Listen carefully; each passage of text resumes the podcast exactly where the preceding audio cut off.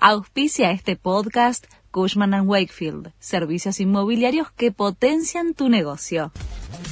La Nación presenta los títulos del viernes 22 de septiembre de 2023.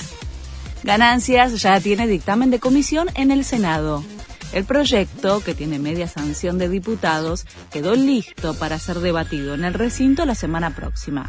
José Mayans, presidente del interbloque oficialista, anticipó que la intención es sancionarlo el jueves 28 de septiembre.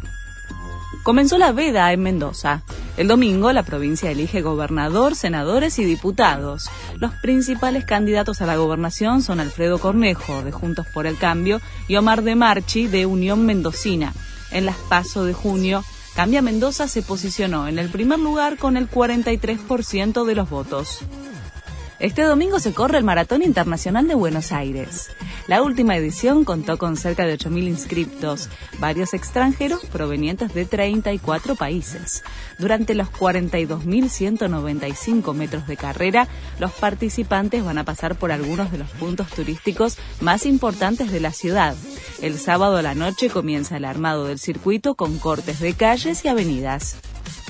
Llega una nueva edición de la Noche de los Museos es uno de los eventos culturales más esperados del año.